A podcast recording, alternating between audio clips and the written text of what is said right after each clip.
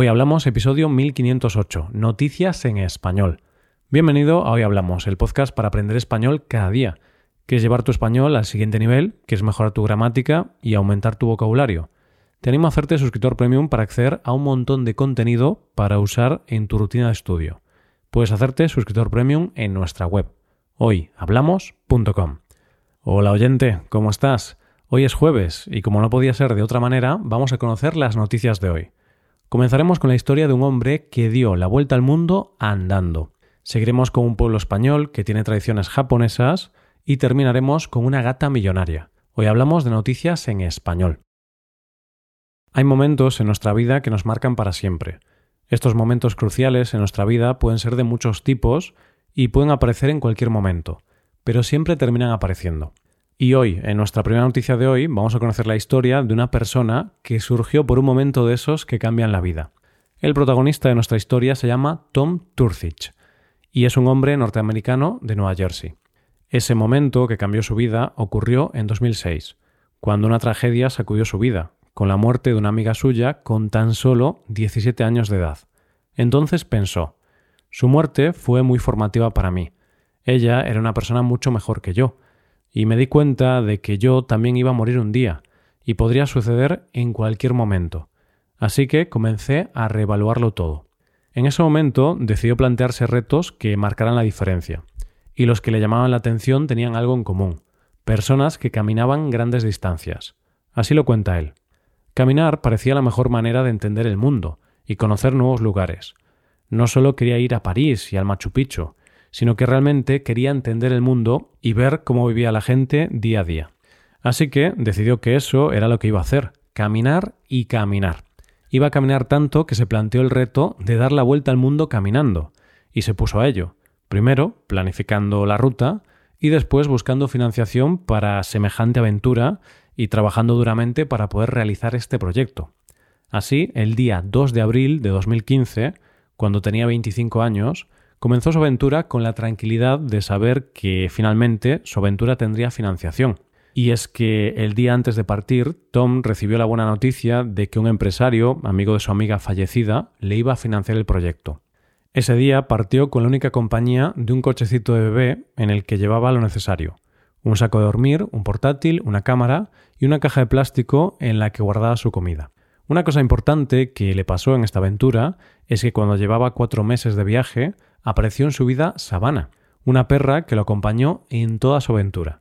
Él creía que la aventura le llevaría cinco años y medio, pero lo cierto es que se ha alargado más, porque en medio de esta aventura tuvo una infección bacteriana que le obligó a parar y buscar un alojamiento donde descansar.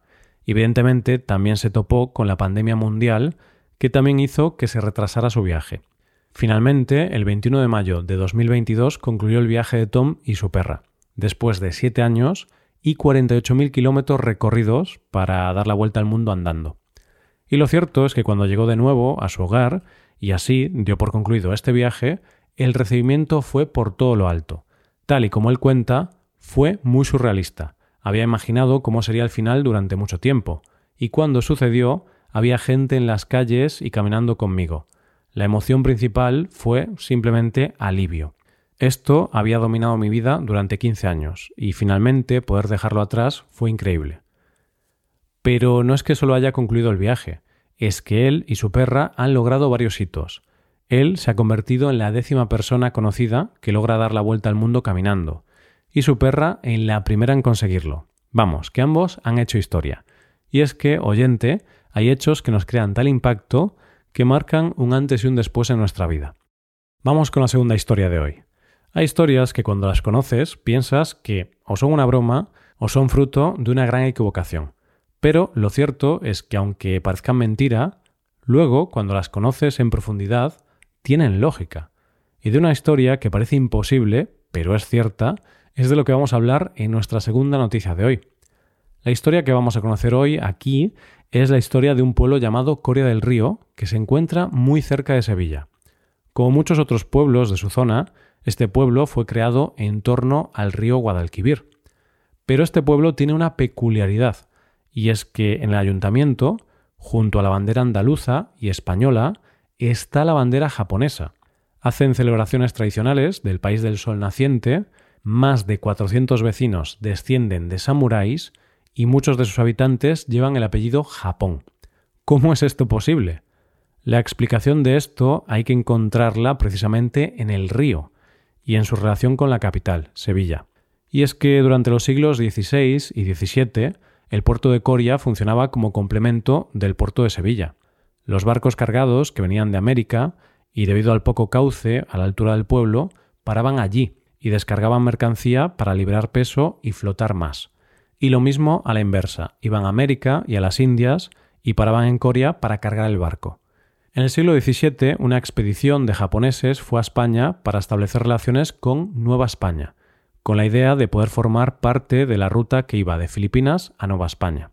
Y como explica Juan Manuel Suárez Japón, vicepresidente de la Asociación Hispano-Japonesa Hasekura de Corea del Río, los japoneses necesitaban una autorización que tenía que darles la monarquía española, y montaron la misión con la ayuda del franciscano Luis Otelo, que vivía en Japón.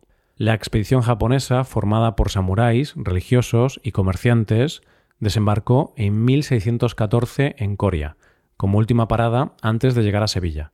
Pero claro, como cuenta el vicepresidente de la asociación, habían recibido noticias de que iba a llegar un rey de un lugar desconocido, y no sabían qué hacer con esa visita. Así que hicieron una consulta al Consejo de Indias y al Consejo de Estado.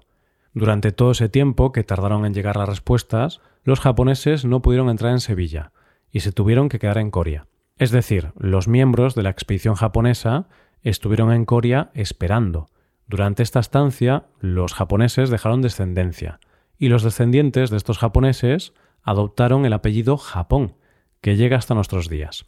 Y esta es la explicación de que un pueblo de Sevilla tenga esa conexión tan fuerte con el país nipón y que tenga integradas costumbres y tradiciones de la cultura japonesa.